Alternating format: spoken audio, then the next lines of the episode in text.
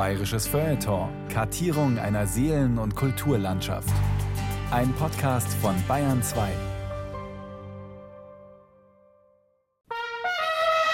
Entschuldigen Sie bitte, Timon, ich hab verschlafen.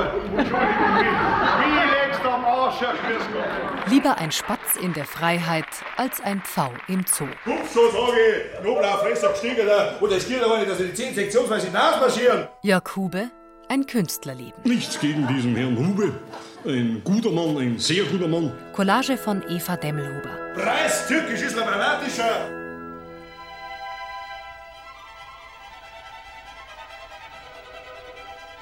Der Sommernachtstraum. Das war eine meiner ersten Inszenierungen in Salzburg, wo ich ja am Mozarteum in der Abteilung Schauspiel meinen Beruf erlernt habe und wo wir dann als Schüler, Studenten noch zu einer Tanzgruppe gebeten wurden. Und das war eine große barocke Inszenierung in der Felsenreitschule, die ja 40 Meter breit ist. Links und rechts waren gedrechselte Säulen. Und jedes Mal, wenn die Ouvertüre kam, stand ich hinter den Kulissen und die Tränen schossen mir aus den Augen. Ich weiß nicht, was es ist, aber das sind nahezu religiöse Erlebnisse.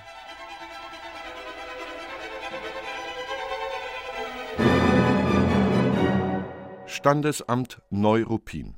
Bescheinigung über Eintragung eines Geburtenfalls. Vor- und Zunahme Jörg Achim Hube.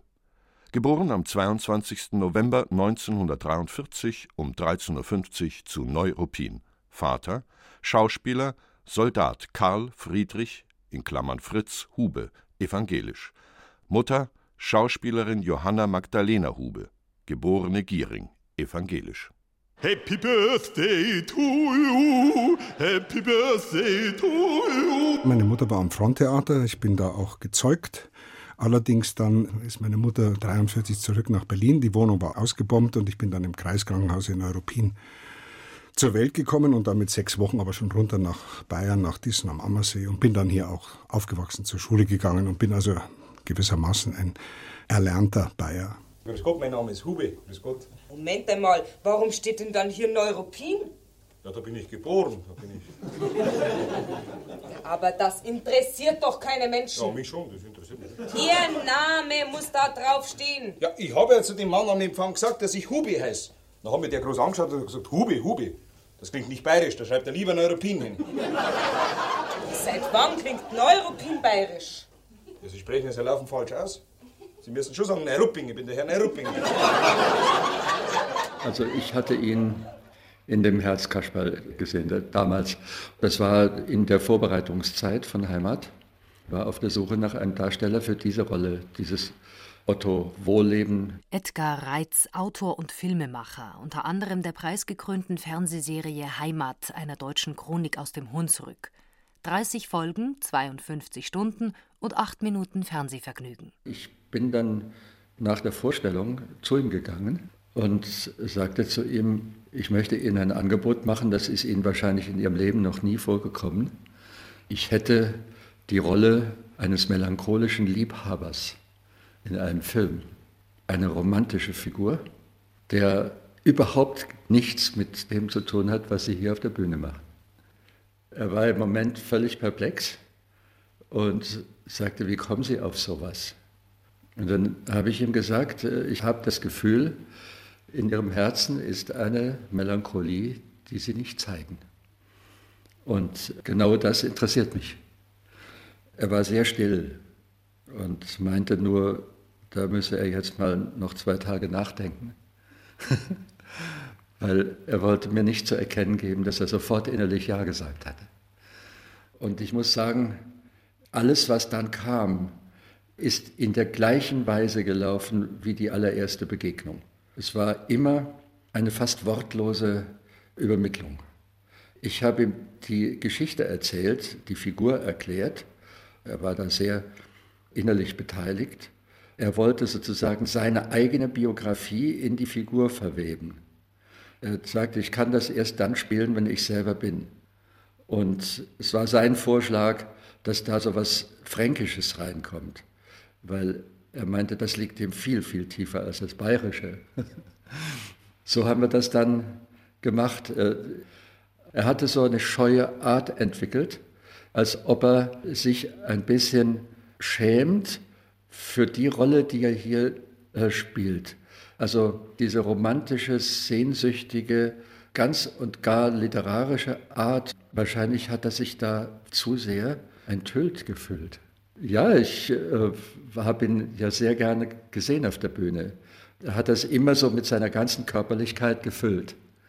Er war zutiefst ein Darsteller und da ist eigentlich niemand dahergekommen, der sich mal wirklich auf die Suche gemacht hätte nach seinem Geheimnis in seinem Herzen. Das ist wirklich so gut wie unentdeckt geblieben und man hat ihn dann immer in solchen Rollen eingesetzt, wo Gott weiß, wie souverän oder vital oder sowas erschienen ist, was er gar nicht war.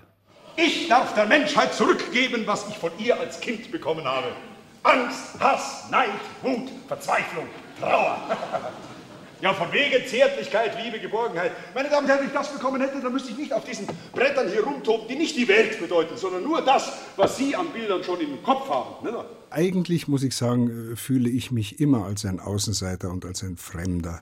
Aber natürlich, gerade weil man Außenseiter ist, versucht man sich anzupassen. Es ist vielleicht äh, so das Phänomen, dass man dem jüdischen Volk auch attestiert, dass sie gezwungen sind, sich anzupassen, damit sie nicht attackiert werden. Und das, glaube ich, ist ein frühkindliches Symptom, dass man irgendwie nicht so hineingepasst hat in die allgemeine Erziehungsebene und dass man immer wieder ähm, Anstoß erregt hat. Und daher lernt man gewissermaßen emotional und intellektuell sich sehr opportunistisch zu verhalten, um nicht angegriffen zu werden, obwohl man sich immer in gewisser Weise fremd fühlt, sowohl in der Heimat und in der Welt sowieso. Natürlich schaue ich in die Welt hinaus, aber ich sage immer, mir ist in Bayern schon alles so fremd.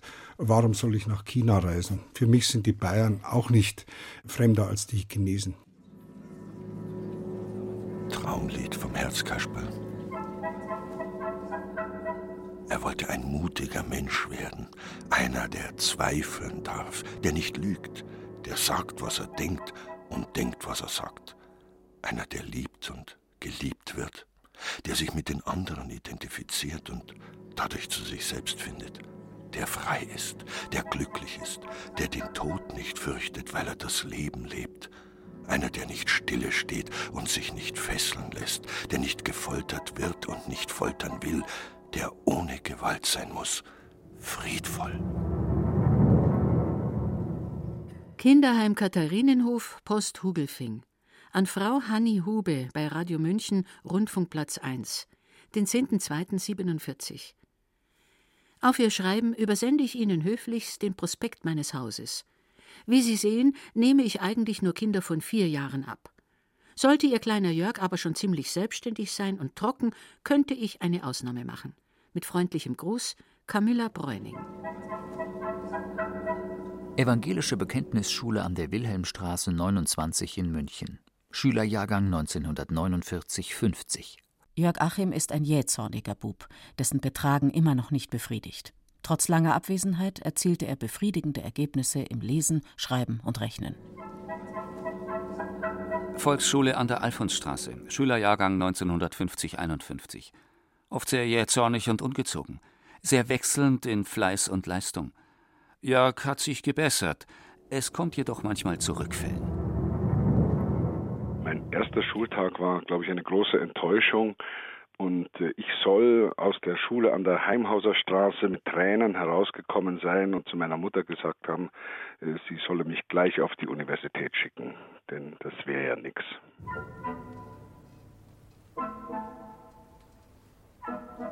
München, den 14.06.51. So einen Klagebrief an eine Mutti vom Stapel zu lassen, ist mir immer mehr als unangenehm. Während meiner 25-tägigen Abwesenheit trieb ja sein Übermut, seine Frechheit tollste Blüten. Mit einer Unverfrorenheit belegte er meine Vertretung, eine noch junge Erzieherin, mit den kräftigsten Ausdrücken. Das Rindvieh war darunter noch am salonfähigsten. Sein hemmungsloser Jähzorn reißt ihn bei der geringsten Kleinigkeit zu Ausbrüchen hin, die ein normales Maß überschreiten. In solchen Anfällen überlegt er nicht, dass ein faustgroßer Stein, auf den Kameraden geworfen, großes Unglück verursachen kann. Auf meine ersten Vorhalte erklärt er großzügig und kaltschnäuzig, das ist mir wurscht. Meine Mutti will ohne dies versuchen, mich bald alleine zu Hause zu lassen. Na, wir kennen ja unseren Prahlhans und Großsprecher. Jörg gab uns wohl die härteste Nuss, die wir nicht knacken konnten, trotz einjähriger intensivster Erziehungsarbeit. Berchtesgaden, den 16.01.53. Liebe Mutti und lieber Vati, ich mag nicht mehr hierbleiben, ich mag einfach nicht. Bitte hol mich am 1. Februar ab. Ich fühle mich so verlassen. Ich habe keinen einzigen Freund außer Willi. Bitte schreibe mir bald, ob du mich abholst oder nicht. Dein Jörg. Kraftshof, den 14. April 53. Liebe Mutti, ich war zu faul, um dir zu schreiben, weil ich immer am Bauernhof bin. Ich möchte nach Hause fahren. Schicke das Fahrgeld bitte. Von Oma bekam ich nichts zu Ostern, weil sie krank war, aber von Tante Betty bekam ich einen Teller voll schönen Sachen. Viele, viel Bussi. Städtischer Hort an der Alfonsschule, München, den 23.02.53. Da Jörg sich heute schon wieder ins richtige Licht gesetzt hat, er pfeift auf uns und er geht dahin, wo er will, muss ich Ihnen mitteilen, dass ich Jörg nicht mehr behalten kann. Du, früher wäre ich als Bub im Gymnasium, da haben wir dann so Blättel von Bäumen anmalen müssen, weißt du, und dann habe ich das aus Versehen braun gemalt, weil der farbuntüchtige, der Farbenlinie, habe ich halt braun angemalt. Braun, rot, grün, das kann ich alles nicht auseinanderhalten, gell. Ja, steht schon der Biologielehrer hinter mir, schaut mir über die Schulter ins Heft und sagt, du Hubi, Hubi, machen wir die Blätter wieder braun am Baum, haben wir wieder Scheiße am Baum, Ja, der bayerische Biologielehrer, ein pädagogisches Genie, gell. Der heute, wenn der Biologielehrer vorbeigeht und ich Blättel braun anmal, sagt er, ja, Baum sollen hin. Ich war ein miserabler Schüler. Ich glaube, ich bin überhaupt nur so weit gekommen in der Schule, weil meine Eltern mich immer wieder unterstützt haben und mir eine neue Schule gesucht haben, die mich noch nicht kannten und wo ich dann einfach weitermachen konnte. Ja. Die Schule hat meinen Lebensweg dann doch, glaube ich, beeinflusst. A, dadurch, dass ich sehr, sehr viele Schulen hatte.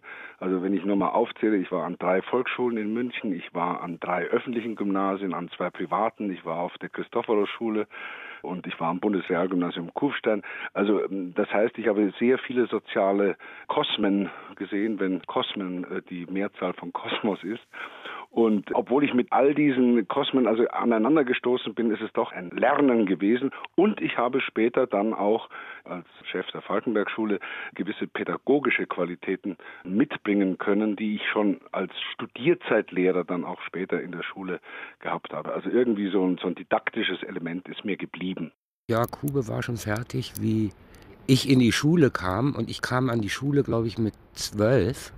Das muss 62 gewesen sein. Und da habe ich ihn dann auch gleich kennengelernt, weil er Studierzeitlehrer war. Der passte auf die Hausaufgaben auf. Michael Tregor, Schauspieler an den Münchner Kammerspielen und am Residenztheater. Jedenfalls ich lernte ihn kennen als Studierzeitlehrer. Es war eine Ganztagesschule. Wir bekamen dort Mittagessen und dann musste man in die Studierzeit gehen und Hausaufgaben machen. Das ging bis fünf. Und wenn man brav war und nicht nachsitzen musste, konnte man eben um fünf gehen. Er war auch streng. Ich musste, glaube ich, bei ihm auch das eine oder andere Mal nachsitzen. Also ich fand ihn immer irgendwie schon komisch, also im Sinne von Komik. Wir hatten alle Freude dabei, bei ihm zu sein. Es waren ganz, ganz wenige. Es gab dort Lehrer, die äh, kann man sich heute so gar nicht mehr vorstellen. Die rauchten während dem Unterricht, waren überschminkt, sexy angezogen. Und dann gab es total verrückte und strenge und fiese Lehrer. Also er war ganz toll als Unterhalter und uns animierender Lehrer. Und nach meiner Schauspielausbildung, ich hörte immer von ihm und las in der Zeitung über ihn und hörte ihn auch im Radio sprechen. Und bin dann nach vier Jahren vom Schillertheater an die Kammerspiele gegangen. Und wen treffe ich da? Meinen Jörg Hube. Ich glaube sogar, dass es ihm irgendwie im ersten Moment nicht so recht war. Erst im Laufe unserer gemeinsamen Zeit an den Kammerspielen saßen wir oft in der Kantine und haben uns Geschichten über das Überreitergymnasium erzählt. Manchmal sehe ich Figuren von Lehrern in Darstellungen von Jörg Hube. Und er hatte aber dann auch trotzdem für mich immer noch diese Autorität von früher. Die habe ich bei ihm akzeptiert. Und ich habe ihn auch immer noch oft um Rat gefragt. Wir haben zweimal mit Krötz gearbeitet. Einmal Bauerntheater und dann einmal Puntila und sein Knecht. Und da kam ich eben auf Krötz und hatte wahnsinnige Schwierigkeiten mit Krötz. Und es kam auch zu einem riesen, fetten, großen Krach mit Krötz. Und er hat sich da immer als Vermittler eingeschaltet. Schauspieler. Ach, das ist ein wunderbarer Beruf. Nicht wahr? Sich selbst verwirklichen, wirklich ich zu werden, nicht? Geliebt zu werden, von ihnen allen, ganzheitlich zu existieren, nicht? Von der Masse geliebt zu werden. Wie die Scheiße von den Fliegen. Ich war sehr emotionalisiert. Das hängt vielleicht mit frühkindlichen Erlebnissen zusammen, würde der Tiefenpsychologe sagen, also frühe Scheidung der Eltern und Schwierigkeiten, nicht? Und äh, dann war es halt so, dass eigentlich meine Mutter, die immer nicht wollte, dass ich zum Theater gehe, denn sie selber war ja bis sie einen kaufmännischen Beruf ergriffen hat, also bis zu meiner Geburt war sie Schauspielerin gewesen und kannte natürlich das Metier und wollte das nicht, dass ich das mache. Und am Schluss hat sie gesagt, ja gut, jetzt bleibt nichts mehr anderes übrig, dann probierst halt die Aufnahmeprüfung in die Schauspielschule. Ich kann ja ununterbrochen die größten Blödsinn reden. Und da habe ich mir gedacht, ob ich nicht einmal im Rundfunk bewerbe, bewerbe. Ist das ein Mikrofon? Das ist ein Mikrofon. Ja, gell, gell, gell. Du, du, du, du, du, du. Du wirst wieder mithören, gell?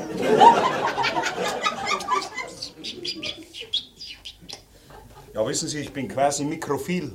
Ich war kurz in der freien Existenz und habe unterrichtet am Mozarteum in Salzburg auf der Schauspielschule einen Kurs Dramaturgie. Das heißt, wir haben Stück analysiert und ich habe mit den jungen Leuten debattiert was man also machen könnte äh, mit Stücken und was man machen sollte. Werner Schneider, österreichischer Kabarettist mit spitzer Feder und Hang zu Aphorismen. Und da war der Hube ein ganz, ganz aufsässiger, aber auffallend hochintelligenter Student.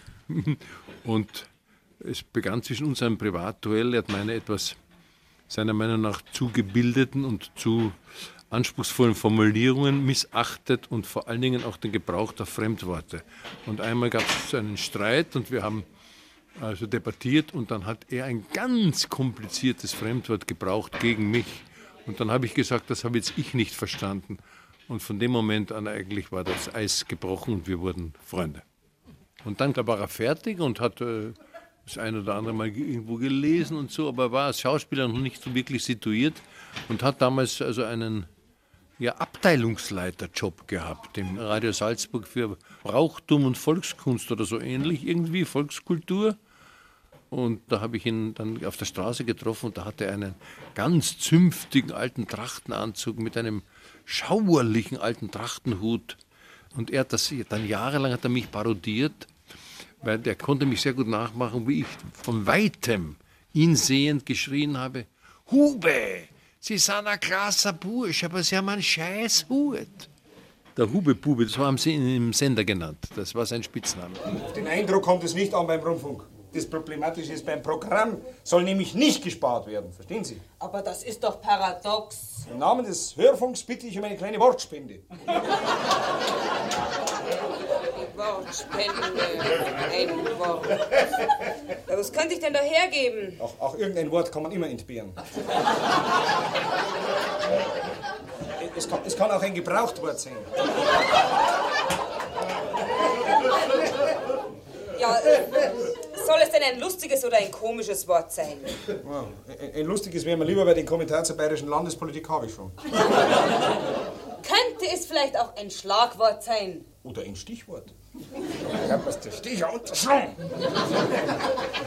So habe ich das nicht gemeint. Ich meine ein Wort, das man öfters wiederholen kann. Ja, das wäre ja ideal für einen Rundfunk. Und dann kam eben der Hube mit seinem ersten Kabarettprogramm, Erzkasperl, der erste Version, mit seiner ersten Frau. Das war ein bisschen ein tragischer Abend. Erstens einmal war der Hube sichtlich nicht fertig. Also er war weder textlich fertig noch szenisch. Zweitens einmal hat er seine Frau absolut überanstrengt mit den Parts, die er ihr zugeteilt hat. Also hat sie da ein bisschen ins Verderben gehetzt. Kurzum, auch der Stil war natürlich so fremd und so neu und so anders in diesem Laden. Und das Publikum war nicht gewillt, in den Hintergrund zu schauen und zu merken, was für Qualität es war. Und der Hildebrand und ich haben nachher gesagt, ich gesagt, wir müssen jetzt hinten hingehen und müssen den aufrichten. Aus vollster Überzeugung haben wir zu ihm gesagt, du pass auf, das ist der Entwurf eines grandiosen Programmes und einer grandiosen Figur. Bitte probst zu Ende, mach dieses, mach jenes, du weißt selber, was du machen musst, wir müssen dir das nicht sagen, aber mach's und lass ja nicht den Kopf hängen. Tagebucheintrag vom 21.09.1975 Bessere Texte soll ich schreiben oder gar keine, meint die Kritik. Ich suche ein neues Lokal, wo ich einmal in der Woche spielen kann. Im Max Emanuel will mich der Wirt nicht haben. Vielleicht hat er auch die schlechten Kritiken gelesen. Außerdem erinnert er sich, dass ich schon einmal da war, bevor ich in die Lach- und Schieß eingezogen bin. Vielleicht ist er gekränkt. Traurig ziehe ich wieder ab. Dann spreche ich in der Gaststätte Fraunhofer vor, in der Fraunhofer Straße. Sie hat ein kleines Theater im Hinterhaus, völlig ungeleckt. Der Nebenraum aber gefällt mir noch besser. Und die jungen Wirte sind einverstanden gegen 30 Prozent am Eintritt, dass ich jeden Montag spiele. Achterbahngefühle.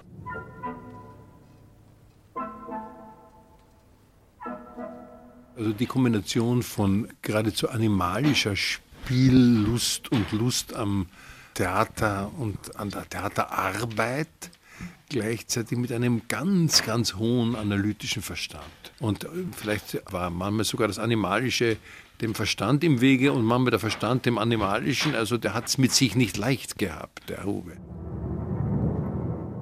Sehr geehrter Herr Z. Kasperl, ich freue mich, Ihnen mitteilen zu können, dass der Herr Bundespräsident Ihnen auf Vorschlag des Herrn Ministerpräsidenten das Verdienstkreuz am Bande des Verdienstordens der Bundesrepublik Deutschland verliehen hat. Ihr verdienstvolles Wirken hat damit öffentliche Anerkennung gefunden. Zu dieser ehrenvollen Auszeichnung darf ich Ihnen im Namen von Herrn Staatsminister Ziermeier herzlich gratulieren. Also ich bin gerührt. Ich, weiß gar nicht, was ich sagen soll. Das ist so ein Haufen Geld, 6000. Allen Nämmerchen und vor allem meiner Verwandtschaft, die heute hier oder auch nicht da ist, ganz herzlich danken, dass sie mich so lange ausgehalten haben. Im Privatleben auf der Bühne ist es ja leichter dann. Es ist absurd, einem Kabarettisten einen Preis zu verleihen, weil das natürlich die Vereingemeindung des Kabarettisten durch die bürgerliche oder spätbürgerliche oder postmoderne Gesellschaft ist. Auf der anderen Seite muss ich sagen, wenn es die Leute so haben wollen, man kann sich nicht ein ganzes Leben lang gegen irgendwas wehren. Ne? Also ich meine, es ist oft eitler, einen Preis abzulehnen, als ihn anzunehmen. Was ein Schwein zu die Zeit, tot zu sein, tot, tot zu sein und nicht allein. Ewig ein Engel sein und zu zweien und zu zweien mit Heiligschein. Ich bin kein sehr gebildeter musikalischer Mensch. Ich glaube, das, was zur Musikalität wirklich beitragen würde oder hätte beigetragen, das wäre die Erlernung eines Instruments. Das alles war mir nicht gegeben. Ich habe alles versucht, alles in der Hand gehabt, äh, damit alle terrorisiert und es schnell wieder aus der Hand gelegt. Noch ein Ton, ein einziger Ton. Und ich werde andere Seiten aufziehen. Erbarmungslos! Sie fliegen aus dem Himmel! Mit der Posaune bin ich aufgetreten im TAMS, im Theater am Sozialamt. Mit Philipp Arp habe ich gespielt, Stan und Olli in Deutschland.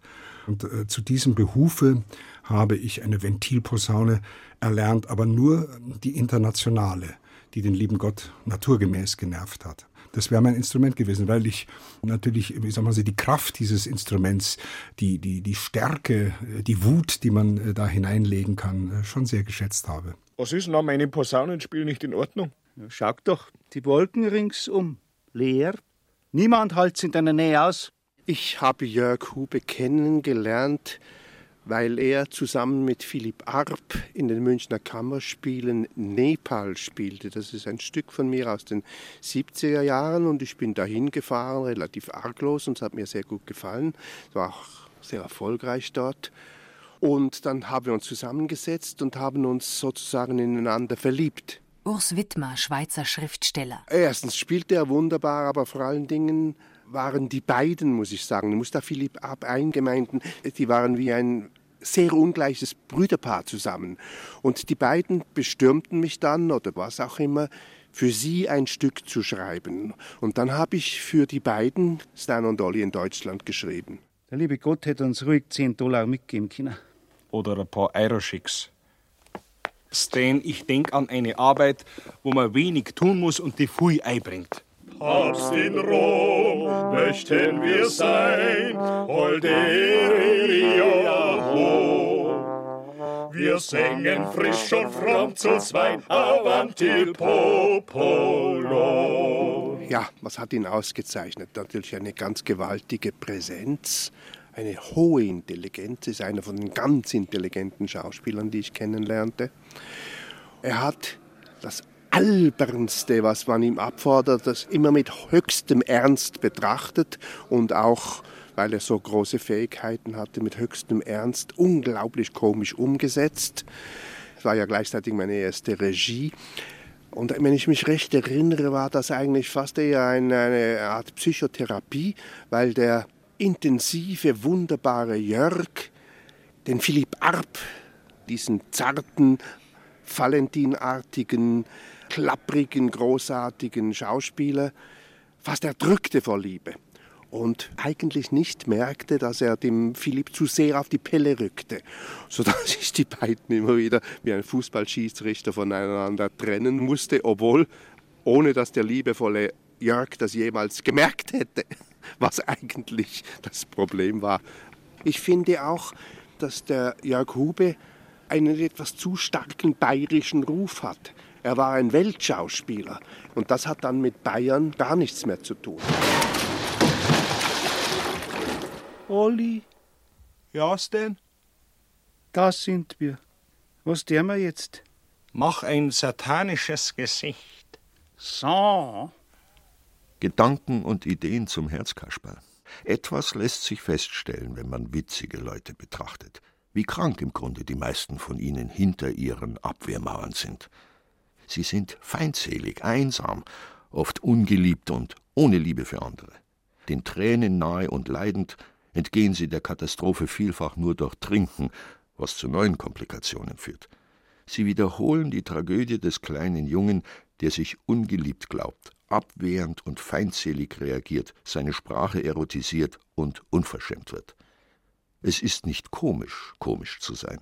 Niemand kann außerhalb der Gruppe von Freunden und Feinden zu leben versuchen und trotzdem das Gefühl haben, irgendwo hinzugehören. Dank der witzigen Tarnung seiner Feindseligkeiten wird der Spaßvogel innerhalb einer Gruppe von Bewunderern zwar vorübergehend Zuflucht finden, aber das ist eine unbefriedigende Lösung. Bewunderung ist nicht Liebe. Und dennoch habe ich harter Mann die Liebe schon gespürt. Und die ist ein Himmelslicht, macht eine Hütte zu einem Goldpalast. Und sie höret nimmer auf. Solange du nämlich nicht arbeitslos wirst. Was sind denn das schon überhaupt für Ideale? Von wegen dem seelischen Ineinanderfließen zweier Menschen. Adam und Eva. Ich scheiß dir was auf den Kontakt. Da habe ich jetzt noch ein Kapital von rund vier Mark. Aber heute saufe ich mich an. Dann hänge ich mich auf. Ich spiele immer mich selber. Das ist das, äh, sagen, das ist das Wesen der Schauspielerei, dass man in seinem Archiv nachschaut, wo sind die dazugehörigen Emotionen zu diesem Text, den man da hat. Also ich bin kein, sicher kein großer Versteller in dem Sinn, sondern ich versuche immer in meinen Bauch hineinzuhören, weniger in mein Hirn als in meinen Bauch und äh, mich zu fragen, wo sitzt deine Wut, wo sitzt deine Enttäuschung, deine Bitterkeit, aber natürlich auch deine Lust. Na, ich spüre hier so einen Vorbehalt gegen die Prügelstrafe. Damen ich sage es ganz ehrlich, ich halte es für eine nationale deutsche Katastrophe, dass die Prügelstrafe von gewissen subversiven Kreisen, die wahrscheinlich vom Osten bezahlt werden, ununterbrochen in den Dreck gezogen wird. Um nicht zu sagen, für eine deutsche nationale Katastrophe. Gut, in Bayern ist Gott sei Dank noch nicht so schlimm, das muss man auch dazu sagen. Weil in Bayern, da gehört das Prügeln mehr zum Brauchtum, gell? Sieh, äh, ich meine, eins ist klar, auch bei einem Spitzenprodukt wie der deutschen Erziehung gibt es einen Ausschuss. Ja, das ist natürlich klar, mit Schwund musst du rechnen, nicht? Im Jahre 1980, ich spreche jetzt nicht von den offiziell 30.000 misshandelten Kindern jährlich, im Jahre 1980 sind in der Bundesrepublik Deutschland offiziell von ihren Eltern 100 Kinder vom Leben zum Tode gebracht worden. Offiziell. 100. 25 davon in Bayern. Das ist ein Viertel, das ist eine ganze Menge, aber das muss man auch sagen, Bayern ist ein Flächenstaat und hat etwa ein Viertel der Bundesrepublik Fläche. Gell? Allerdings nur ein Sechstel der Bevölkerung. Das heißt, wir liegen gut im Schnitt. Wir liegen sehr gut im Schnitt. Bitte, dass Sie mich nicht missverstehen. Ich will jetzt da überhaupt nicht irgendwie moralisch werden, ganz im Gegenteil. Ich sage, diese Kindestöter sind gesellschaftlich notwendig. Sie bilden eine Randgruppe und Sie praktisch als Innengruppe, als die, die die Gesellschaft vertreten und auch zu Hause draußen an den Lautsprechern und Lautsprecherinnen, Sie, meine Damen und Herren, werden auch definiert durch die Randgruppen. Und diese Kindestäter sind eine hervorragende Randgruppe, weil wenn wir die nicht hätten, wenn wir die Kindestäter nicht hätten, gell, äh, auf die wir mittels der Bildzeitung hinweisen können, schau, die Drecksau, die Bestie, das Monster hat sein Kind erschlagen, nicht? Äh, dann müssten wir, die wir im Zentrum der Gesellschaft stehen, uns unter Umständen fragen, ob es denn vertretbar ist, äh, dass wir unsere Kinder sechs bis sieben Mal im Jahr herfotzen, dass wir sie mit Faustschlägen mit Haarezupfen, mit Kopfnüssen traktieren, ob diese kleinen Misshandlungen nicht schon der Kern eines Kindermordes sind. Andererseits, das sage ich auch, finde ich es nicht richtig, dass diese Leute für ihre Misshandlungen und Kindstötungen äh, zum Teil Waffen hernehmen, die man im orthodoxen Sinne keine Waffe nennen kann. Gell? Also, äh, ich kann ja dann auch nicht verkaufen da in meinem Standel, weil ich bin ja Waffenhändler. Nicht diese Leute, die äh, bringen ihre Kinder dadurch ums Leben, dass sie sie verbrennen, verbrühen, ertränken, mit Strom töten, an die Wand schmeißen, ersticken. Äh, äh, natürlich im Zuge jetzt zum Beispiel dieser neuen Wende zur Innerlichkeit, gell, da bauen sich viele Leute wieder so Kachelöfen ein. Gell. Das ist ja was Schönes, Warmes. Und da kommt natürlich auch wieder der Schürhaken, der eiserne Schürhaken für diese Dinge im Mode. Das werden Sie aber doch verstehen, dass ich mir hier am Christkindlmarkt, kann ich mir doch keinen eisernen Schürhaken ins Waffenstandel einhängen, nicht? Wie schaut denn dies aus, nicht? Schon ist die Situation gerettet.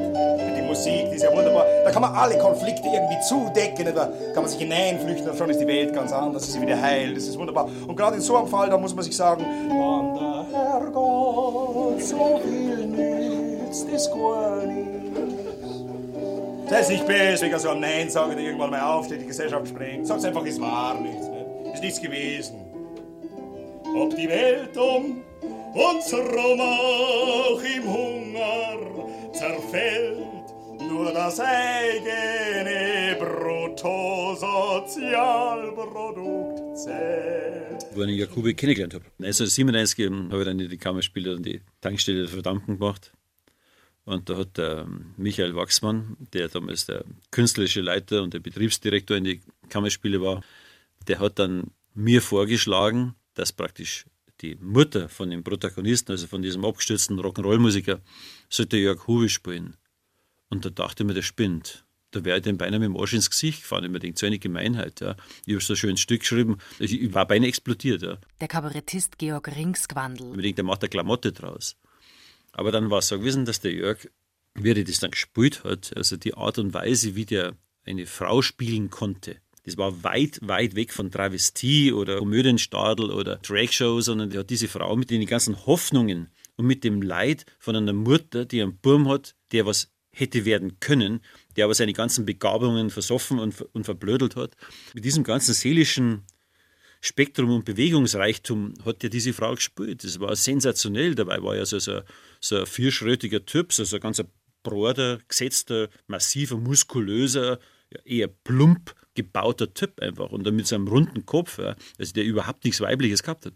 Er hat das gehabt, was der Peter Brook, also dieser Schauspiellehrer und Theatergrade, ähm, aber geschrieben hat, dass ein wirklich guter Schauspieler, eine wirklich gute Darstellung in der Fußgängerzone, wie in einem Bankwartesaal, wie auf einer großen Bühne, wie in jedem Umfeld funktionieren muss. Und das hat der Jörg gehabt. Die meisten Staatsschauspieler, wenn du auf einer Kabarettbühne stehst, implodieren zu null. Zu 0,0. Ich habe schon ein paar Mal gesagt dass wenn der Jörg im englischsprachigen Raum aufgewachsen wäre, dann war er die Creme der Hollywood-Schauspieler gewesen. Was er natürlich gehabt hat und was das Zusammenarbeiten dann auch nicht so ganz einfach gemacht hat, ist, dass der eine Unbestechlichkeit gehabt hat gegenüber kommerziellen Maßnahmen im Geschäft. Ja. Diese billigen PR-Schachzüge, hat der Jörg nie gemacht. Der hätte nie für ein Möbelhaus Radiospots gemacht. Nie im Leben. Ich habe Euripides, Kleist, nicht wahr? Schiller, Goethe, Krötz, Walser, Bohlen. Ich kann mit diesen Texten die Menschheit versohlen. Ich kann diese Texte usurpieren, das Parkett und die Ränge drangsalieren. Ich kann behaupten, dass ich wer sei. Ach, Schauspieler werden, das heißt sein frei. Das ist die Krux des Schauspielers, dass er natürlich nur das machen kann, was auf ihn zukommt. Wobei ich sagen muss, ich habe ein großes Glück gehabt, gerade mit Heimat, gerade mit äh, der Löwengrube von äh, Willy Purucker. Das würde ich sagen, das sind so zentrale Arbeiten gewesen, die einen beglücken. Jahre später, nachdem das Fernsehen sich endlich entschlossen hat, das aufzumachen, das ging auf ein Intendantenwort, das war der Föth damals noch, das war nur Intendant, der heute auf den Tisch hauen können, war nicht so ein intellektueller Mann, war ein gestandener, sicher CSU-Mann, der war eigentlich einer, der auch, was ja heute traut sich ja keiner mehr ins Programm hineinzuregieren, aber damals hat er gesagt, warum, warum ihr es kenne einer Löwengrube äh, Grandler irgendwo so nicht gegeben. Warum ist das nicht im Fernsehen? Dann habe ich gesagt, ja, das war eigentlich eine Frage an Sie.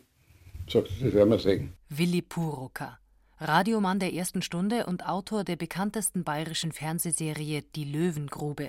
Und es hat keine Woche gedauert, da bin ich vom freien Mann von einem Abteilungsleiter angerufen worden und die haben gesagt, ja, wir würden gerne was Ähnliches machen.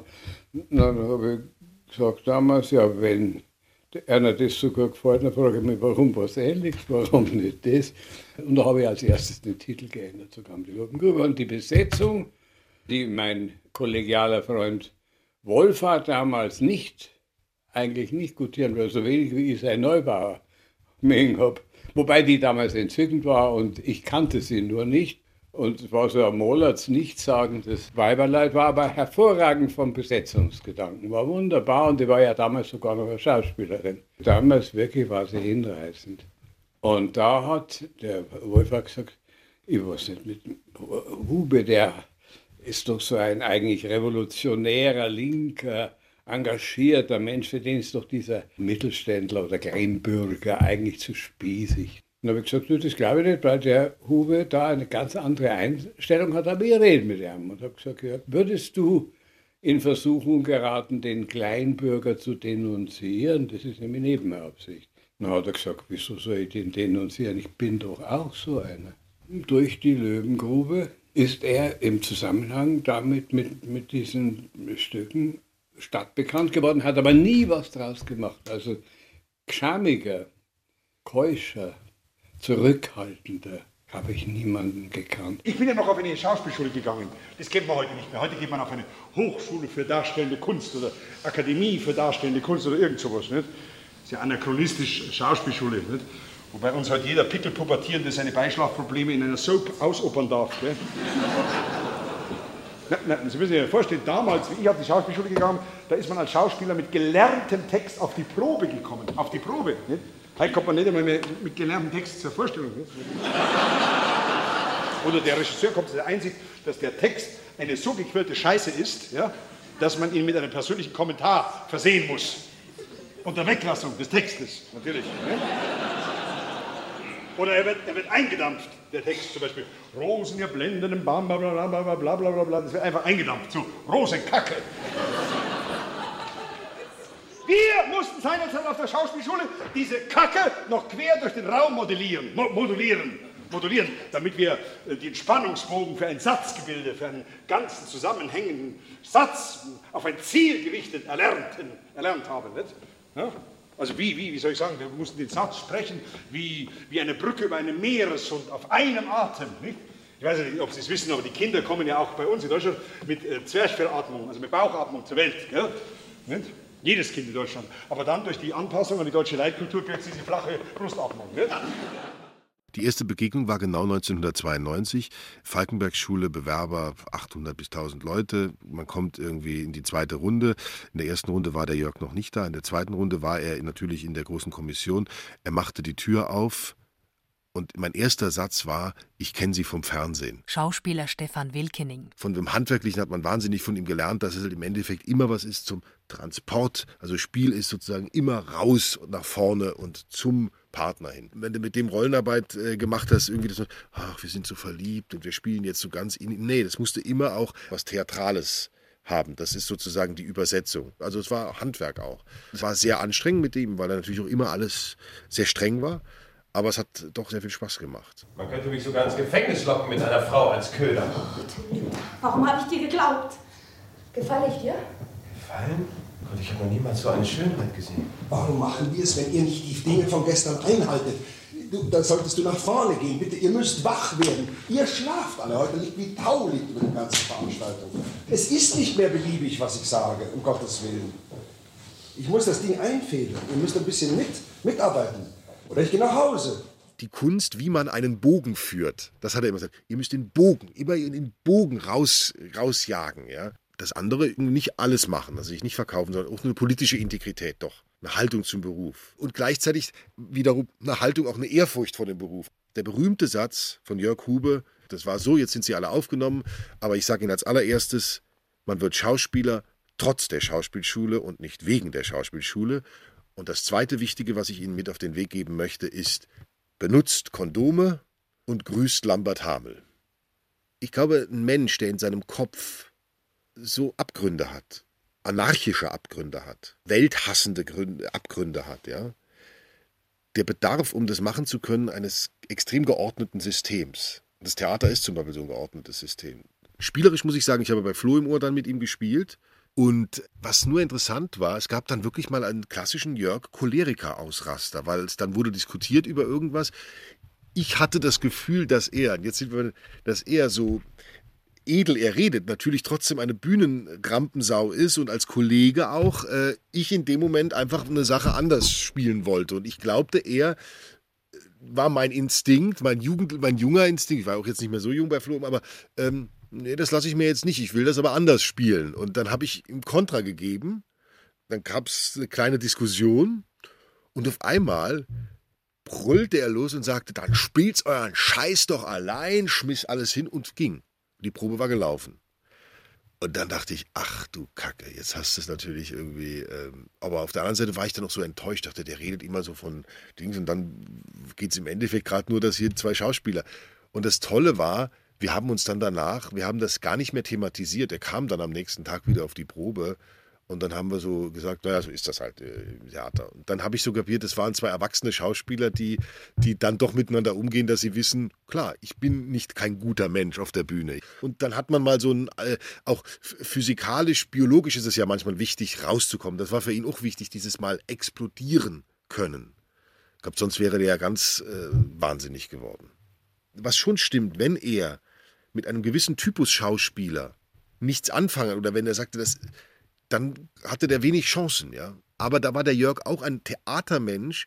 Er wusste schon noch über die geheimnisvollen Gesetze des Theaters und dass das nichts mit Gerechtigkeit zu tun hat. Und jetzt rennen wir durch die Stadt, um einen Mann zu finden, der sich einen Dreck um euch schert. Um die Frau, der ganz Italien zu Füßen liegt. Ich zerplatze vor Wut. Ich habe zum Beispiel geträumt, dass Hube, unser Regisseur, und meine ganze Klasse, die sind zu mir in die Wohnung gekommen, wollten bei mir einziehen. Also ich glaube, das sagt schon alles. Von den Inhalten fand ich ja auch vieles toll. Aber die Art und Weise, die fand ich oft schwierig. So wie er drauf war, so war die Probe dann eigentlich, ja. Felix Eitner, vor seiner Film- und Theaterkarriere Falkenberg-Schüler unter Jörg Hube.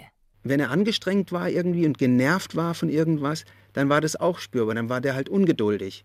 Und wenn er lustig war, dann hat er halt erstmal eine Viertelstunde irgendwelche Witze erzählt oder irgendeine Anekdote erzählt. Das musste man dann total witzig finden, hatte ich immer das Gefühl, ja. Bei mir war es halt so, ich war noch im Probehalbjahr, in diesem ersten Halbjahr, und da wurde meine Freundin schwanger. Und dann haben wir erst zusammen in Biederstein in dem, im Studentenwohnheim gewohnt, in einem Zimmer. Und dann ist unsere Tochter hier in München auf die Welt gekommen. Und äh, ich war dann auch also chronisch müde. Ich kam dann oft zu spät morgens zum Training. Dann bekam ich äh, einen schriftlichen Verweis oder erst einen mündlichen, dann einen schriftlichen. Und dann habe ich einen Brief bekommen von Jörg, einen grünen Brief. Das war dann eine Vorladung zu einem Gespräch. Trotz Anerkenntnis meiner schwierigen Situation oder was, kann er da keine Rücksicht drauf nehmen, sondern er erwartet, dass ich den Unterricht pünktlich wie alle anderen auch wahrnehme, weil ansonsten müsste er mich von der Schule verweisen. Er hat mir dann sozusagen den Rat gegeben. Er meinte, weißt du, die Frauen, die man so am Anfang seines Lebens kennenlernt, das sind eigentlich nicht die Frauen fürs Leben. Also du wirst dich früher oder später wahrscheinlich eh von Kirsten trennen. Du musst nach vorne gehen. Du musst den Beruf machen. Da musst du frei sein. Da musst du flexibel sein. Du wirst Angebote da oder da kriegen. Was willst du da mit einer Familie? Schon am Anfang. Du bindest dich. Du bist total eingeschränkt. So kommst du nicht nach vorne. Ich gebe dir den Rat, trenn dich von dieser Frau und dem Kind. Das hat er mir echt gesagt.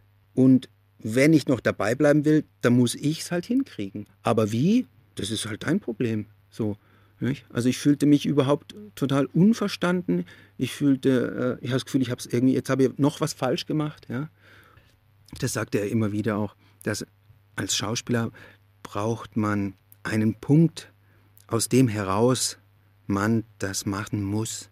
Und dieser Punkt hat immer etwas mit Schmerz zu tun. Aus dem heraus entwickelt er da seine Energie. Ja? Tagebucheintrag Montag, 22. September 75.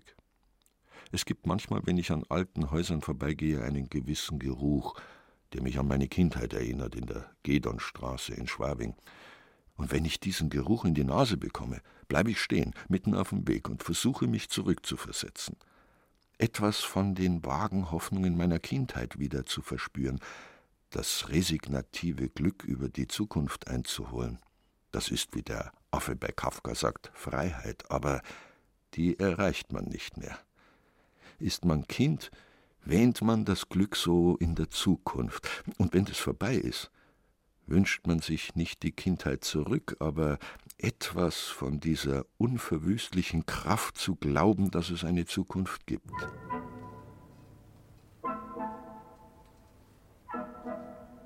Die Lächerlichkeit, die man sieht, die kann man ja bearbeiten, aber die eigene Lächerlichkeit und äh, Irrelevanz und äh, Vergänglichkeit und äh, Nichtkompetenz, äh, über die wird man manchmal melancholisch bis hin zur Depression. Den anderen Kube gibt es ja auch noch. Jörg schafft es innerhalb von ganz kurzer Zeit, sich selbst auf unter Null zu bringen, auf eine absolute Kälte, auf einen Kältegrad, in dem er sich selbst verachtet und selbst beschimpft und immer behauptet, die Texte, die er schreibt, sind Mist. Das, was er macht, ist Mist. Seine ganze Existenz ist eigentlich überflüssig. Dieter Hildebrand. 19 Kilometer von Neuruppin entfernt, wo er geboren wurde, ist die Stadt Lindow. Und das ist die Geburtsstadt meines Vaters.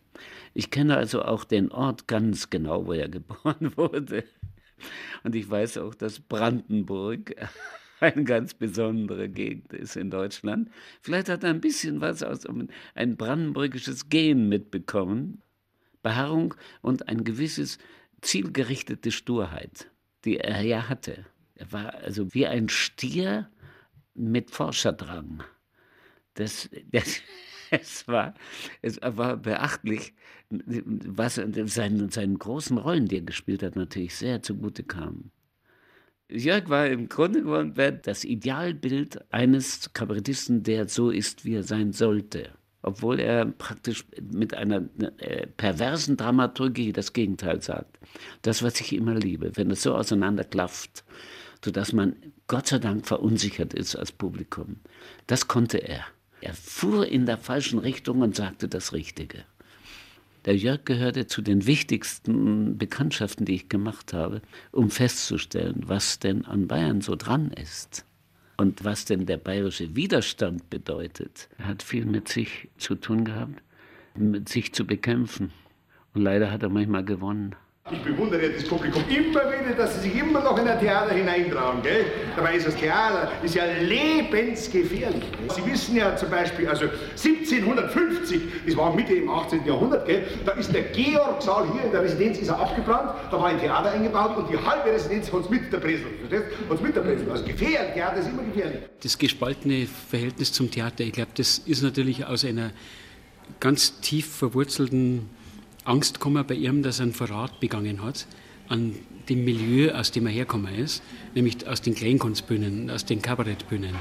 Fraunhofer oder des Tams oder so, da, da hat er seine Stücke gemacht. Hans Well. Biermüselblasen.at. Damals hat er nämlich wieder mal so eine Phase gehabt, wo er gesagt hat, jetzt scheiß drauf, Theater ist alles bourgeois, ist scheiße, ich will damit nichts mehr zu tun haben. Aber ich glaube, das kommt aus so einer tiefen Angst davor, dass er sich selber das so auslegen könnte, dass das ein Verrat an den kleinen Verhältnissen. Weil die Kleinkunstbühnen, die forsten ja auf. Und im Grunde genommen hat ja so ein Verein wie die Kammerspiele oder so, wenn da unser eins kommt, die forsten ja nicht auf, sondern die holzen ab. Und das war, glaube ich, so zudem, dass er ein klassenbewusster Mensch war, der Jörg, der ganz klar gesehen hat, was da für ein Publikum, für ein bourgeoises oder für ein Bildungsbürgerpublikum drin gesessen war, dem er natürlich gefallen wollte. Das ist klar gewesen. Auf der anderen Seite hat sein Klassenbewusstsein eben gesagt, diese Leute gilt es zu verachten. Ich sage ja, manchmal habe ich eine solche Wut aufs Theater. Eine solche Wut aufs Theater, dass ich, dass ich das ganze Theater mitsamt die Zuschauer vor allem mit allen Kollegen anzünden möchte. Mit allen. Das war einmal in der Weilachmühle, in dem Wirtshaus von meinem Bruder, das er lang geführt hat. Und da hat der Hube einen Grafabend gemacht mit so Volksmusikgruppen. Der große Bäder, der kleine Bäder und der Eimer Franz. Und dann hat der Jörg im zweiten Teil, wo es um so Briefe geht und so irgendwie so um die Verzweiflung vom Graf, dass er im Exil ist in New York und so weiter. Und man hat gemerkt, das passt den kleinen Peter schon überhaupt nicht. Von der politischen Richtung her. Dann ist er aufgestanden mit der ganzen quamperten Selbstbewusstsein des Oberlandes und sagt, Hube, wo ist dein R? Und das war dieses Verdächtige, dass du einer Hube heißt und nicht Huber.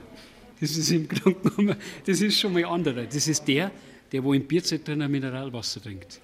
Wo immer er hinschaut, nichts hat sich geändert. Alle sind noch da. Die gleichen Leute sitzen in den Ämtern, im Nürnberger Bratwurstglöckel, im Herrenclub, in der Tiroler Weinstube.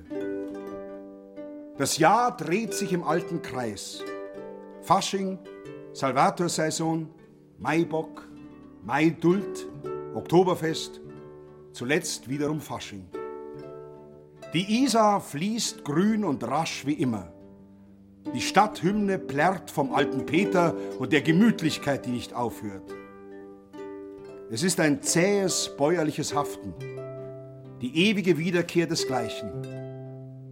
Die Stadt will das letzte Jahrzehnt einfach nicht wahrhaben. Sie hat es vergessen. Sie gibt sich treuherzig, hält sich die Augen zu und will es nicht gewesen sein. Sie glaubt, dann vergessen es auch die anderen. Aber da irrt sie. Lieber ein Spatz in der Freiheit als ein Pfau im Zoo. Mhm. Man ist doch immer in dem Zustand, dass man äh, jede Schmeichelei schluckt. Die Menschen, gerade in meinem Gewerbe, zeichnen sich dadurch aus, dass sie gegen Kritik, die sie äh, wirklich in einem etwas schärferen Licht zeichnet, sehr empfindlich sind. Und kaum wird die noch so aberwitzigste Schmeichelei in den Raum geworfen, blühen sie auf wie Kropftauben. Jörg Hube, ein Künstlerleben. Collage von Eva Demmelhuber. Technik Susanne Harasim und Christine Gamel. Es sprachen Ilse Neubauer, Alexander Duda, Friedrich Schloffer, Christian Schuler und Berenike Beschle. Redaktion Gabriele Förk.